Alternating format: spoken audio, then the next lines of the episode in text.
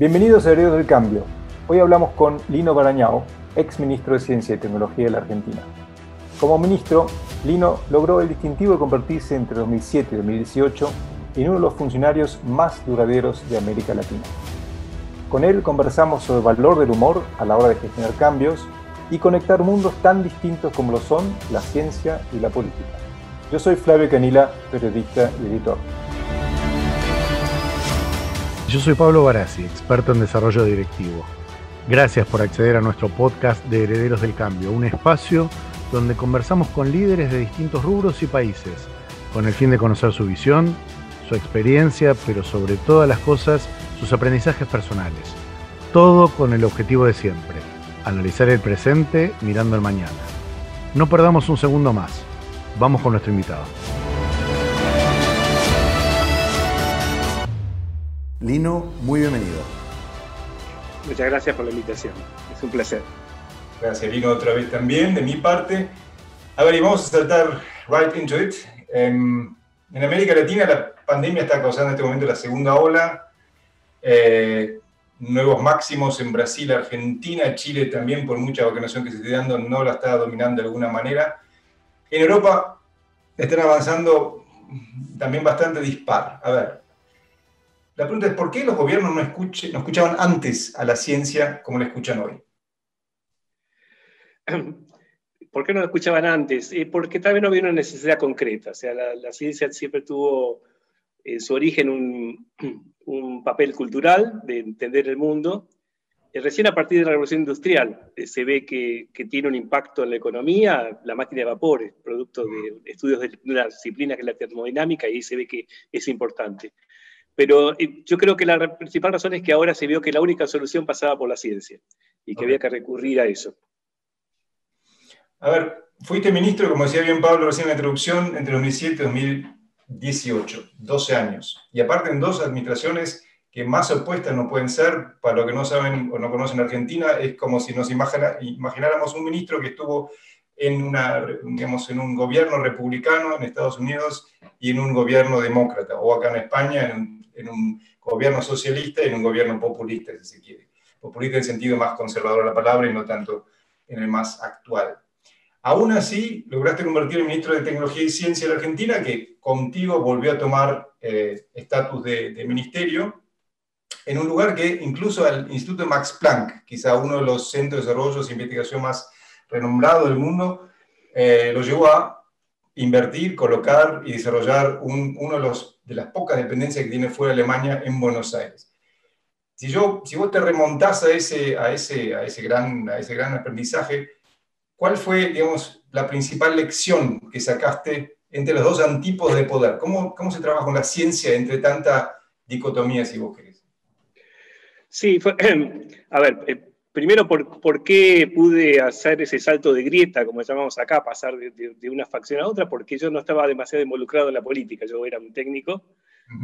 Eh, durante la primera gestión eh, eh, no tuve, tuve una, una, administración muy ecléctica, o sea, jamás hice diferencia por el origen político de los gobernadores o de los científicos, o sea, que fue una administración realmente basada en la excelencia científica o en la importancia de los proyectos. O sea que tenía una buena valoración de, todo el arco político.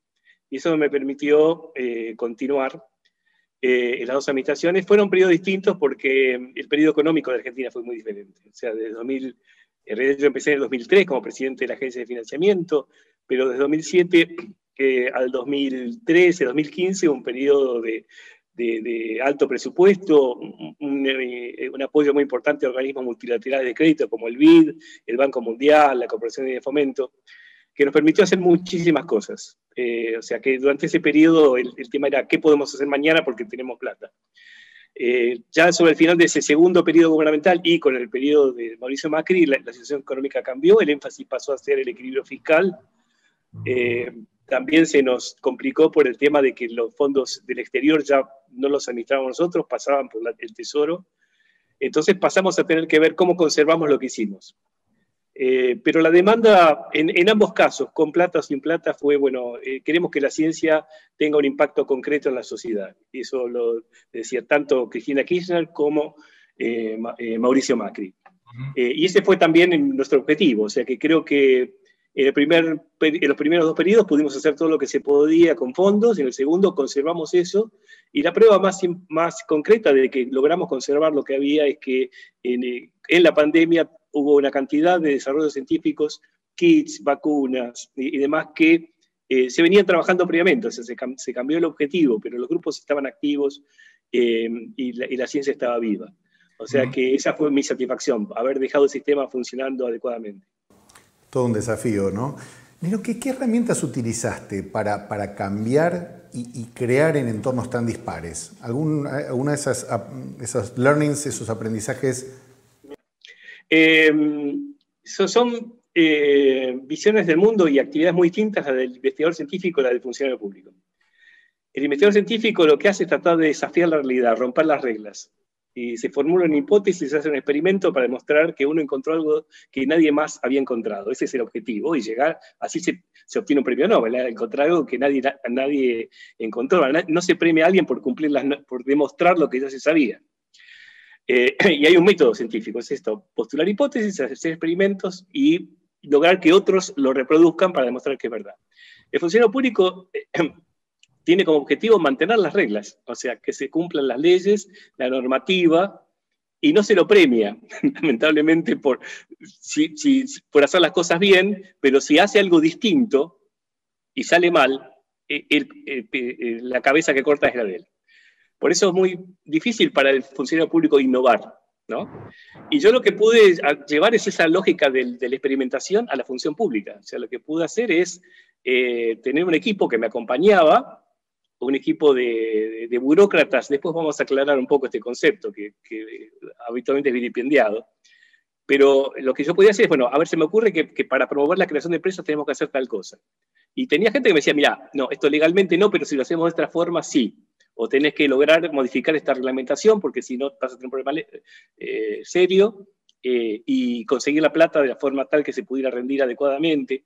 O sea que, tuvimos esa combinación virtuosa entre el, impulso por cambiar y el cumplir las normas, ¿no? Pero pudimos cambiar las normas, o sea, la, la gracia estuvo en que una cantidad de cosas que se empezaron a hacer distintas gracias a esta visión.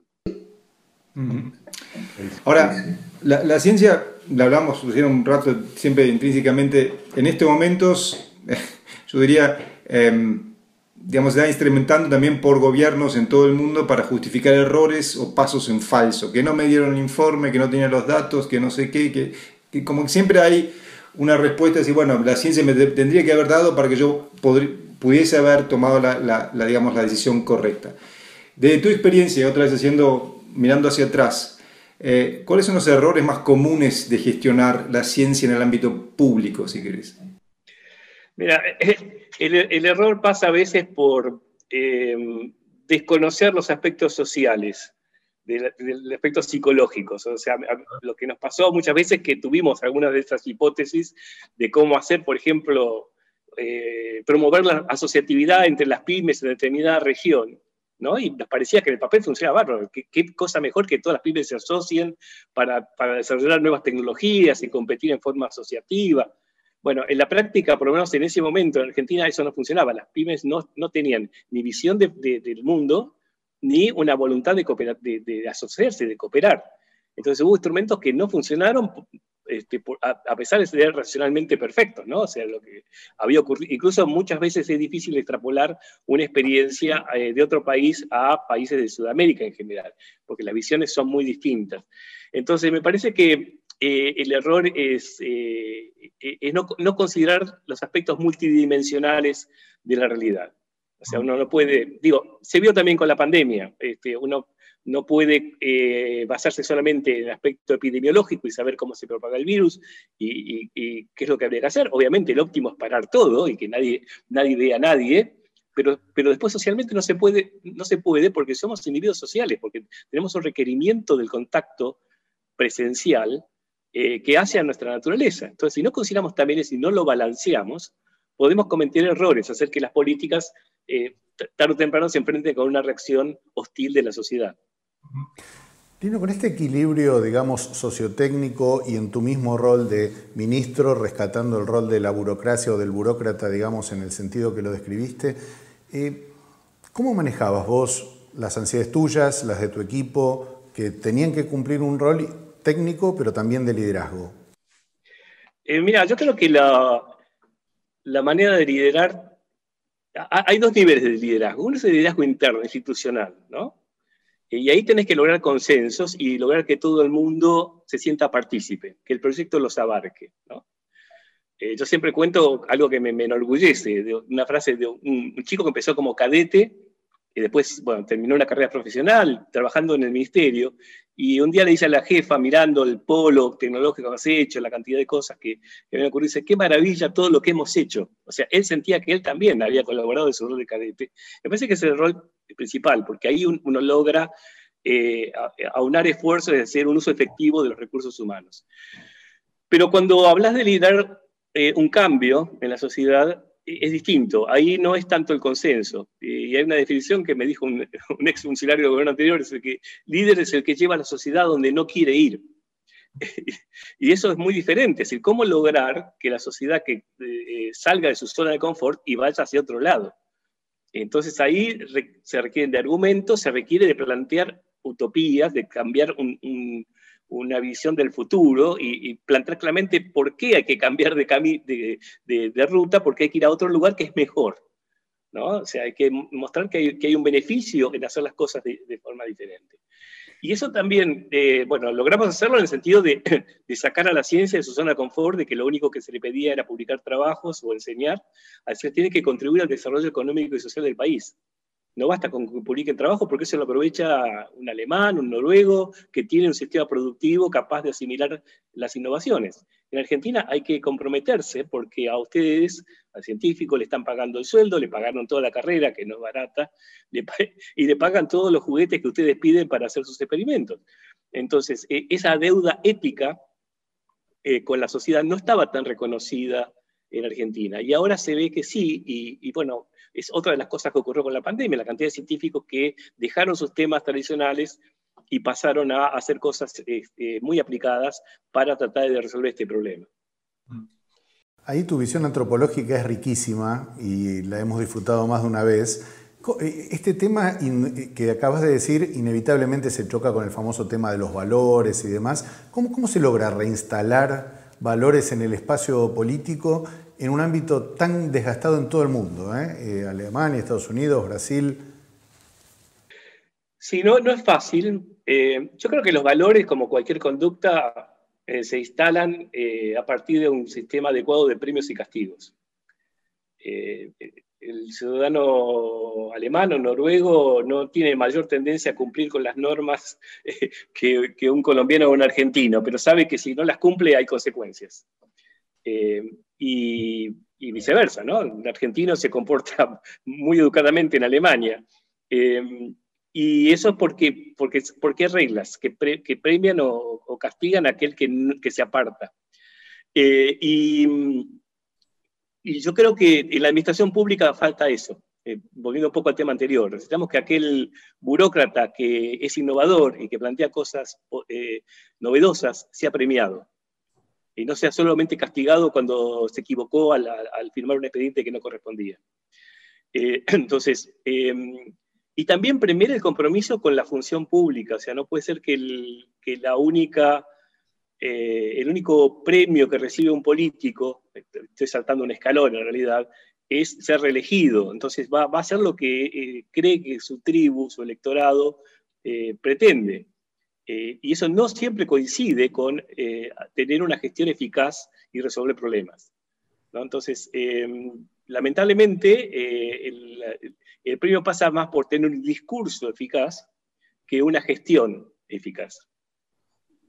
Y vos dijiste la palabra, la palabra tribu y me parece, me parece importantísimo esa palabra porque creo que si algo vimos en los últimos dos años, yo me quiero salir un poco ahora del tema de la pandemia, es que al fin y al cabo en todo el mundo no somos otra cosa que sociedades y tribus en sí, pero vos en tu, en tu gestión te, digamos, tuviste que coordinar entre varias tribus. Una fue la tribu de los científicos, otra fue la tribu de los políticos y otra fue la tribu de la sociedad en sí, que era un rol coordinador, lo llamo así, que no lo fue, pero un rol gestor que antes no existía. Si vos tenés que ser un poco, sí, recapitular, ¿cuál fue el mayor desafío que tuviste en ese sentido y cómo, cómo lo solucionaste?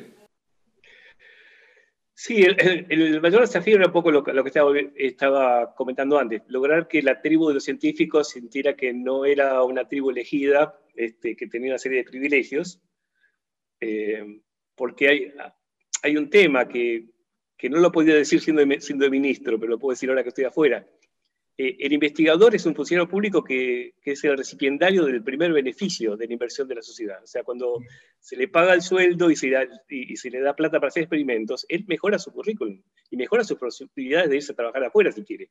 Eso no ocurre con el contador o el, administrador, ¿no? Este, eh, a lo sumo va cobrando por antigüedad, pero no se beneficia directamente por la inversión pública. Y eso genera en el científico una mayor responsabilidad. A ver, a vos te estamos dando no solo todo lo que dije antes, sino que estás progresando eh, científicamente porque yo te estoy pagando, estoy invirtiendo en vos. Entonces tenés que darme algo, si no la ciencia no es inversión, es gasto realmente. E, eso por un lado. Segundo, eh, el otro cambio que tratamos de hacer es que la, la, sociedad y particularmente los jóvenes vieran la ciencia como algo distinto de lo que se les había enseñado. Que no es algo complicado, que no es algo que disfruta una élite que tuvo la suerte de ir a una universidad pública y poder dedicarse a eso, sino es algo que sus hijos pueden hacer. Y por eso fue tan importante para nosotros el tema de la popularización. Hicimos la Feria Tecnópolis, que son 50 hectáreas de, campos y de, exhibiciones, eh, tratando de atraer a los jóvenes. Y lo que hicimos fue que los estudiantes universitarios tenían que ser los guías. Por dos motivos, para que empezaran a devolver un poquito y explicaran a esa familia que venía ahí qué era lo que estaban haciendo, para qué le habían pagado el sueldo.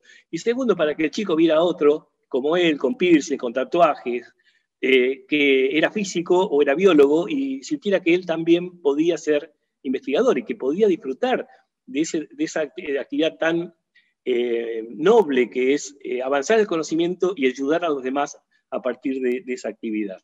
Entonces, son sistemas eh, distintos, uno tiene que eh, saber cómo encaminar a la sociedad planteando eh, algo como atractivo. O sea, eso no se, el amor por la ciencia no, no, no, puede obligarse, no puede ser algo que, que se decreta, ¿no? hay, hay, que seducir. Y en la política, sí, es más o menos lo mismo, demostrar que, que, la, que la, ciencia aporta a, a ese posible beneficio electoral. Es todavía más fácil. Ahí, claramente, de la mano de lo que decís, eh, digamos, en la región, el tema de poner la ciencia en la vitrina, digamos, ha sido uno de, tus grandes logros y, con mucho fomento de la articulación entre la academia, la producción y todo lo que venías diciendo. Mirando para adelante, ¿cuál debería ser el rol una vez que logremos vacunar al 90% de la población del mundo? ¿Cuál es el rol de la ciencia en ese, en ese futuro?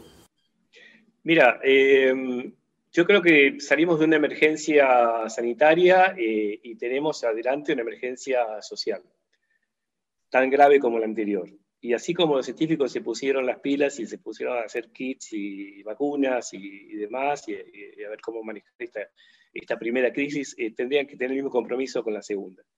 Y yo creo que hay que trabajar para, para disminuir la inequidad que hay, en, en, no solo en Argentina, en toda la región. Sudamérica es la región más desigual del planeta. Eh, entonces, eh, no podemos ignorar eso. Y la manera de, trabajar para eso es generar empleo de calidad eh, y empleo que sea accesible a aquellos que no van a tener una mejor educación en el futuro inmediato, porque también esa es otra realidad. No podemos ignorar que la cantidad de gente que no tiene posibilidad de, mejorar sus, sus aptitudes. Eh, y un poco eso es lo que estoy eh, haciendo ahora, tratando de generar nuevas cadenas de valor que permitan que una persona en La Rioja, en Catamarca, sin irse de su pueblo, pueda tener un ingreso digno. Eh, y eso necesita tecnología, de todo tipo. No, solo, digo, no, no puedes pensar simplemente decirle, te traje la nueva variedad de fruta que vas a plantar, porque si nunca la vio, no, no le va a rendir. Tiene que haber un sociólogo, un antropólogo que, que le permita esa, asimilación de esa tecnología. Y eso muchas veces es lo que se ha fallado eh, en la región. También lo que, lo que veníamos hablando de darle sentido a las cosas, ¿no? O sea, que para, para, para, citar la famosa eh, frase de Frank, si las personas ven sentido en lo que hacen, quizá puedan, digamos, afrontar la, la situación que tienen que enfrentar de una manera distinta o de otro lugar. A ver, vos como bien decías, y ya llevándote a vos a otro lugar también, ya no sos más funcionario, hoy te estás dedicando a fomentar no solo la ciencia, sino también el acceso a ella y también la articulación, entre ellos también como un miembro del board de B-Board, un ecosistema de directivos, ex ejecutivos internacionales que por el mundo, argentinos en el mundo, están fomentando esa idea también. Ahora, innovación y el ecosistema emprendedor es el núcleo que, digamos, atraviesa todo eso. Aún así, en lo que vos decías recién, los emprendedores todavía, en lo que es Latinoamérica, le, falta como, digamos, concentrarse. Hay hubs de innovación como eh, Startup Chile, pero son de los menos. ¿Cómo, cómo se hace para porque el, latinoamericano es innovador por necesidad, mucho más quizá que el europeo, si se quiere. ¿Cómo se hace para fomentar esa, esa necesidad y escalarlo hacia arriba?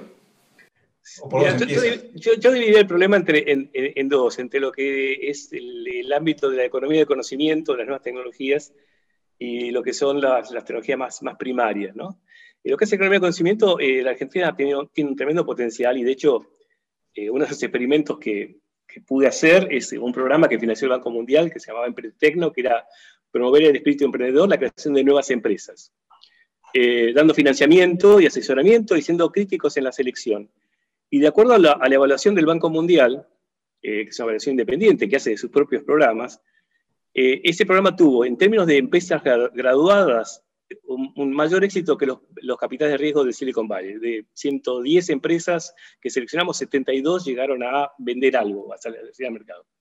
Y en términos de retorno para el país de ese programa, cuando uno eh, analiza impuestos que pagaron, puestos de trabajo, divisas generadas y demás, representó una ganancia en tres años de 45% en dólares.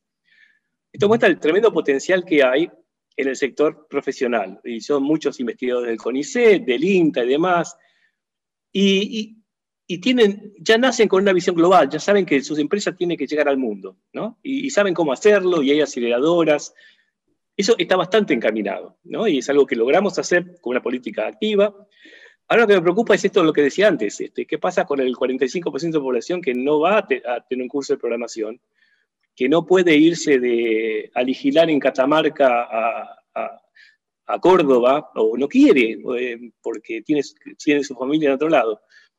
Eh, y por eso lo, que hace falta es promover el emprendedurismo eh, a nivel agrícola. ¿no? en Corea, que tiene ese problema de que les están envejeciendo los, los, granjeros y que todos están en las grandes ciudades queriendo hacer computación, quieren ahora jerarquizar el concepto de farmpreneur, el emprendedor de la granja, para dar un aliciente para que ese, joven vaya y haga una nueva, una nueva agricultura además. O sea, no es, no es sembrar el arroz con el, con, el, con el búfalo, ¿no? O sea, tiene que ser algo diferente.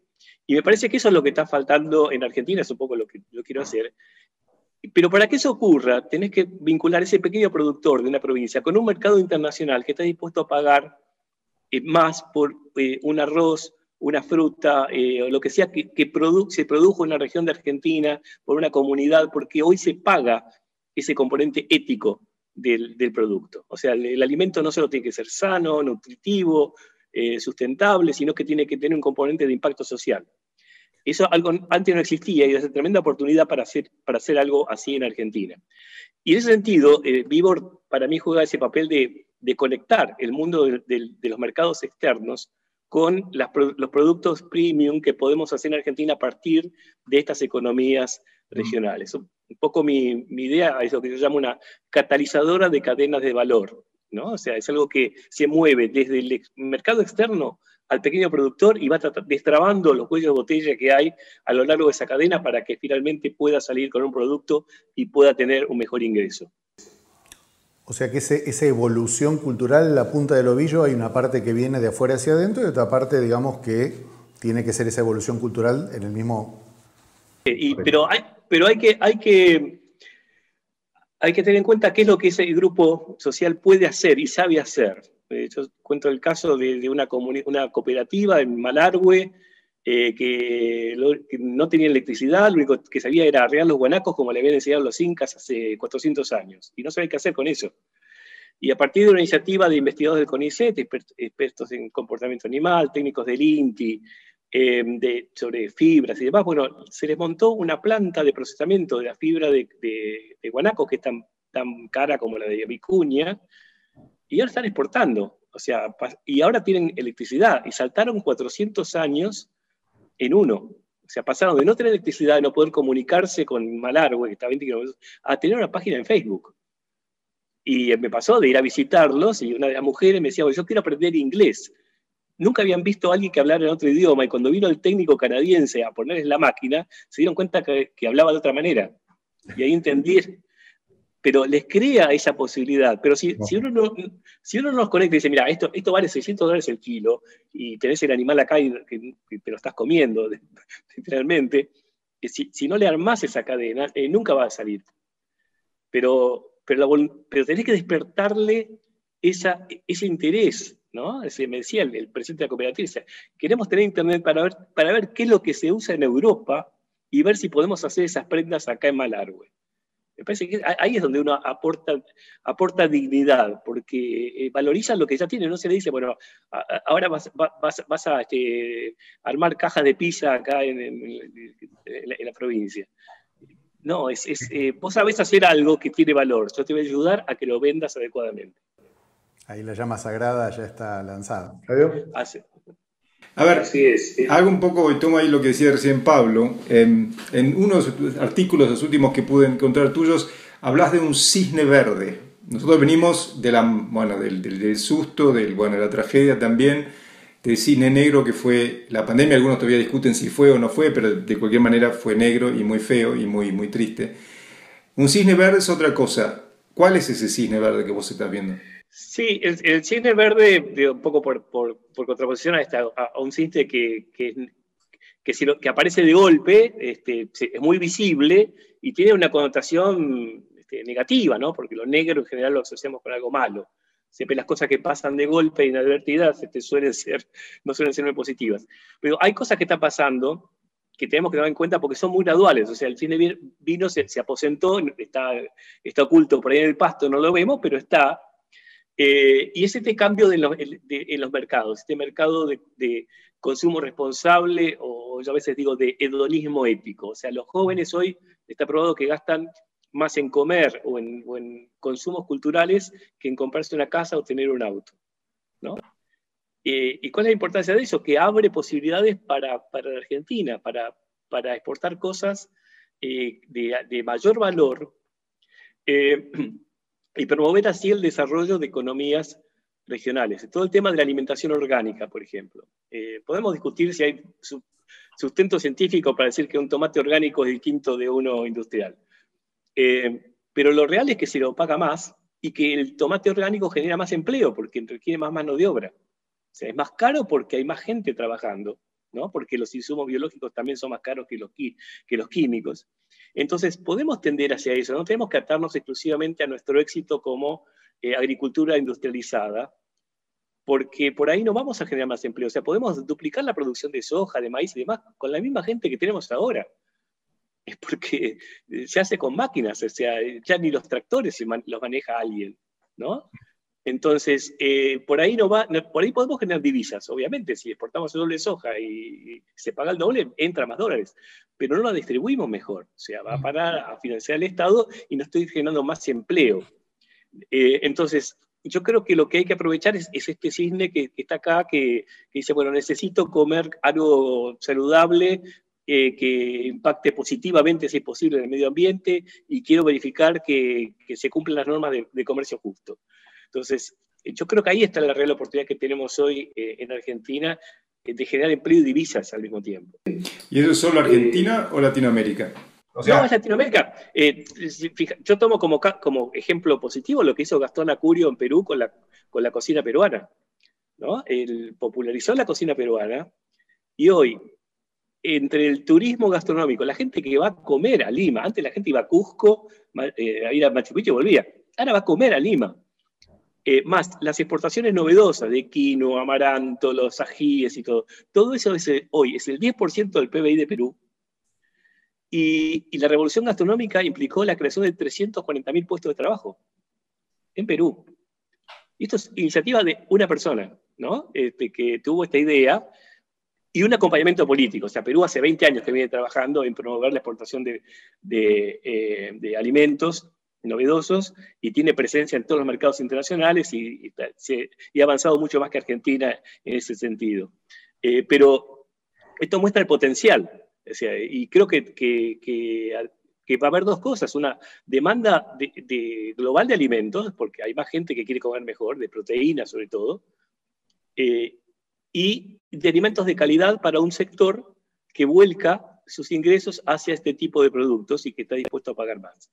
Me parece que, ahí está la, oportunidad, sobre todo, de lograr eh, compensar un poco estas diferencias que decía al principio que todavía tenemos en, la región, ¿no? O sea, dar empleo de calidad y no simplemente que se concentre la rentabilidad en aquellos que tienen acceso a, los grandes mercados.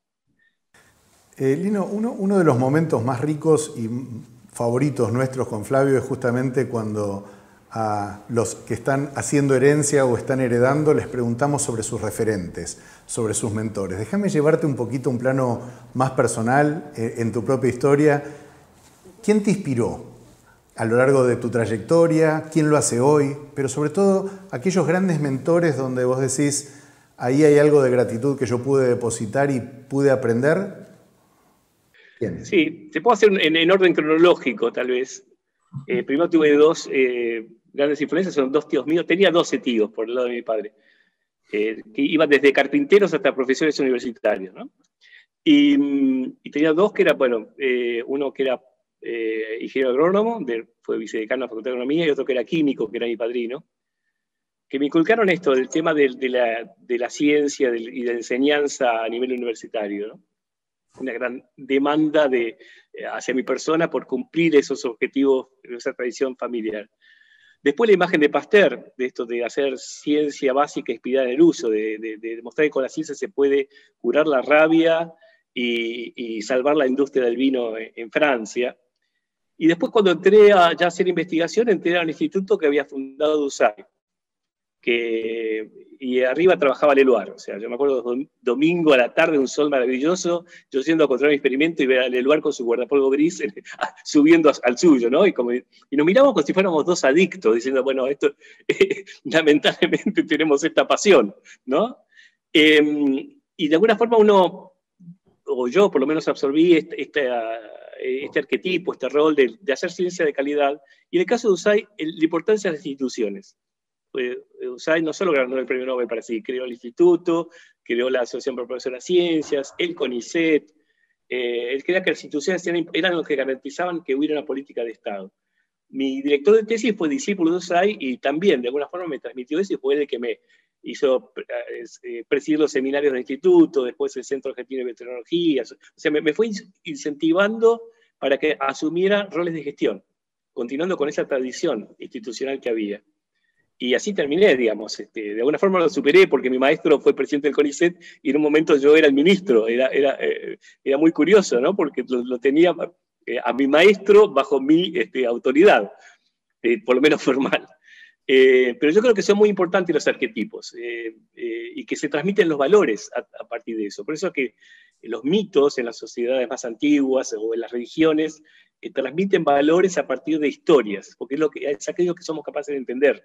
Los, tratados de, moral tienen poco, poco éxito. Las historias de qué es lo que hizo fulano y cómo le fue, y si fue premiado o castigado, eso, e, e, eso llega mucho más adentro. me has tocado un recuerdo, tuve el gusto también de conocerlo a Leluar cuando ya estaba grande. ¿Y hoy? ¿Algún nombre de hoy que vos veas así, decís, acá tengo un referente? Mira, bueno, mi referente actual fue, sigue siendo Conrado Baroto el que creó el INVAP este, y, la CONAI, el que, tuvo la idea de hacer investigación aplicada, ¿no? Y, gracias a él tenemos reactores nucleares y, somos los países líderes en, este, en tecnología. Y yo siempre descarté de él, yo al principio lo criticaba, porque me acuerdo cuando yo empezaba, yo siempre era muy, muy iconoclasta, muy, medio peleador con, con las autoridades.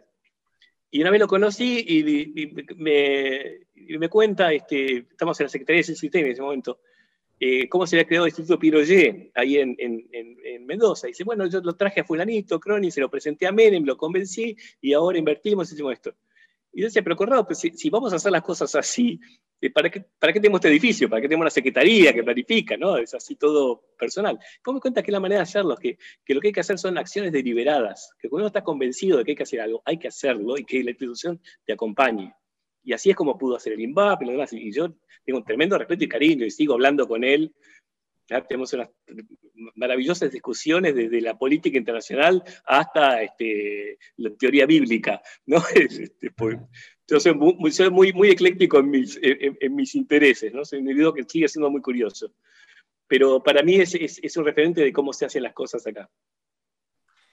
Eh, recordemos un minuto para quienes no son argentinos, ¿qué es el INVAP? A ver, en pocas palabras. INVAP es, eh, es investigación aplicada, es una, empresa que se creó a partir del Centro Atómico de Bariloche, eh, un grupo de científicos eh, de primer nivel, pero hubo uno de ellos que decidió, bueno, tenemos que hacer algo aplicado, algo que sirva, algo que se pueda ver, no solamente la teoría de la física. Y decidieron empezar a hacer reactores nucleares en la época que, en los años 50, empezó a crearse ese instituto, en una época en que Argentina exportaba granos y carne, o sea, y decidieron apostar a la física. Eh, pero bueno, no se concretó hasta que ya en los 70 eh, eh, un grupo se, abre y empieza a decir, bueno, vamos a fabricar un, reactor nuclear propio. Y fabricaron un reactor nuclear. y vamos a purificar uranio. Y lograron purificar uranio. Y empezamos a aparecer a nivel mundial y, y, también empezó a haber cierto recelo, ¿no? O sea, un poco la, eh, el Mercosur surge cuando viene Sarney acá a visitar la, planta de, purificación de uranio a ver qué, era lo que estamos haciendo. Y ahí decían, bueno, mejor nos asociamos. ¿no? y eso muestra, muestra cómo la importancia de la ciencia tiene en la, diplomacia. ¿no? O sea, eh, tal vez si no hubiera habido esa, amenaza de, superioridad tecnológica, de hecho, bueno, este, Argentina nos seguirá. Em, y, bueno, y esa, institución logró hacer reactores nucleares para Australia, para, para Egipto, eh, y luego eh, Corrado Baroto eh, se hizo cargo de la Comisión Nacional de Actividades Espaciales y, empezaron a hacer, desarrollar nuevos satélites. Y Argentina es uno de los cinco países que hace satélites, de, algunos de, que son únicos en su tipo, ¿no? Por, tecnología de Exacto, hablamos de que hoy están sacando satélites casi minúsculos. Pero Pablo, vos tenías... No, simplemente ahí el INVAP ahora justamente está haciendo junto con Palas un joint venture con Holanda. ¿Es así? Sí, sí, sí. sí. Eh, no, no, realmente es una, es una institución eh, que se conoce en todo el mundo. O sea, yo he viajado bastante y, realmente se, se, mira con mucho respeto eh, lo que es INVAP y, también recíprocamente yo siempre los he acompañado en las misiones, eh, he, participado en el lanzamiento del de Saucom, el 1A, el, anterior, y me consta que cuando estaban ahí en la sala eh, monitoreando la salida, que fue una experiencia única, nosotros estábamos afuera viéndolo cómo salía, vino Elon Musk este, a, felicitar a la gente de INVAP que estaba ahí. Digo, eso no, no pasa, no pasa con cualquier país. ¿no? Eso te, diferencia eh, de, de, los otros países de la región. Entonces, creo que ahí tenemos tenemos una punta que no hay que desaprovechar, o sea, tenemos que aportar a la tecnología porque tenemos capacidad ahí. Tenemos que empezar a, usar la ciencia como servicio, eh, porque lamentablemente las, empresas argentinas no están en, capacidad de, absorber toda la tecnología de alto nivel que se genera, eh, pero el mundo sí. Entonces, eh, una también de las cosas que estamos viendo con Vivor es no solo pensar en vender alimentos, sino tecnología de alimentos que puede no estar desarrollada en otros países. Es un poco lo que, lo que dice Israel. Israel no, no manufactura nada. O sea, si, ustedes miran en su casa qué, qué dice Made in Israel, eh, no, no, tiene nada. Lo que sí todos tenemos es el Waze, ¿no? que es ese invento de un, de investigador israelí. Pero, pero ellos eh, lograron instalar este, este concepto de, de vender conocimiento. Y, me decía un amigo que trabaja en esto del software en Israel, dice, este país vive gracias a 250.000 técnicos que trabajan desarrollando nuevas ideas. ¿no? Y ahí, va. Pablo. Volviendo a lo personal, y con toda la riqueza de lo que has transitado, ¿algún gran pendiente? ¿Algo que todavía digas, Inspectore, quiero, me falta? Mira, eh, hay, como dos, dos, desafíos. Uno, uno es muy, personal y muy eh, difícil de comprender, tal vez dada mi función, pero yo desde chico tenía la idea de que yo iba a encontrar algo que iba a demostrar que todo el mundo vivía equivocado, ¿no? Era como el Truman Show a la inversa, como que yo me he dado cuenta que era un decorado, ¿no? Que es un poco lo que motiva a cualquier científico, ¿no? Decir, mira, yo voy a encontrar la posta. Em, y creo que hay grandes problemas por resolver, o sea, todavía tenemos grandes interrogantes eh, sobre cómo se relaciona la mente con la realidad. Es algo que, eh, el problema de la conciencia es algo que no, no, no, no, solo no, como decía el, descubridor del ADN, ¿no? Eh, Albert Watson, que lo, escuché en una charla, dice, no solo no, no, tenemos la más remota idea de cómo se almacena la información en el cerebro, sino que no podemos mencionar a nadie que haya hecho un aporte sustantivo en ese sentido. ¿no? Es como diciendo, no hay un Watson y Crick del cerebro todavía. Entonces, hay un gran interrogante y realmente no tenemos idea. Eh, pero son problemas que, que, todavía están fuera del alcance de, una metodología que nos permite estudiar.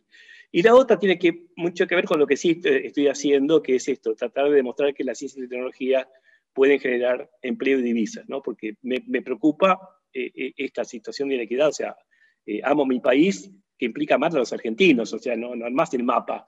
O sea, si no decís que realmente eh, eh, querés a la Argentina, tenés que preocuparte por, por, el que está acá, ¿no? O sea, y, te digo, eh, tenemos, tenemos este, grandes asimetrías. Digo, yo vivo acá en un barrio en Garín, y del otro lado está la realidad. Está bien, y yo compro ahí y soy amigo de la verdulera. Es muy concreto, ¿no? O sea, pero veo que están estas diferencias y no me son indiferentes. Y me parece que ese es un pendiente. Pues bien, me parece que estamos llegando al final de esta edición de Heredo del Cambio. Pablo, ¿cómo lo ves vos? Dale, dale nomás. Aquí en Madrid se está poniendo el sol y quiero decirle, Lino, a ver, nos conocemos, pero sabía que íbamos a, no íbamos a poder aguantarlo todo en una hora Así que te digo gracias por, por esta charla, porque realmente hay varios conceptos que yo me llevo, pero más que nada es también siempre el animarse a pensar en grande. Y el hecho que vos hayas mencionado que Elon Musk vino a un desarrollo argentino y lo felicitó, creo que debería ser como la, la frase final para dejarla bien ahí colgando y haciendo ruido, que todos escuchan hoy Lino, eh, digo, también ojalá, todos escuchan hoy a Elon Musk como la gran figura, digamos, a seguir.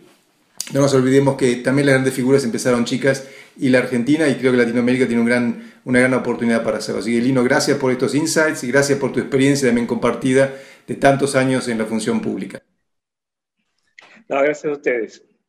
Eh, no, realmente es muy importante poder transmitir esto porque no siempre se conoce eh, cómo y por qué se hicieron las cosas. O sea, probablemente se escriban a futuro libros eh, sobre la historia de la Argentina y me ha pasado de, ver teorías sobre por qué hice lo que hice, eh, que no tiene nada que ver con lo que realmente me motivó en su momento, o por qué ocurrió lo que ocurrió.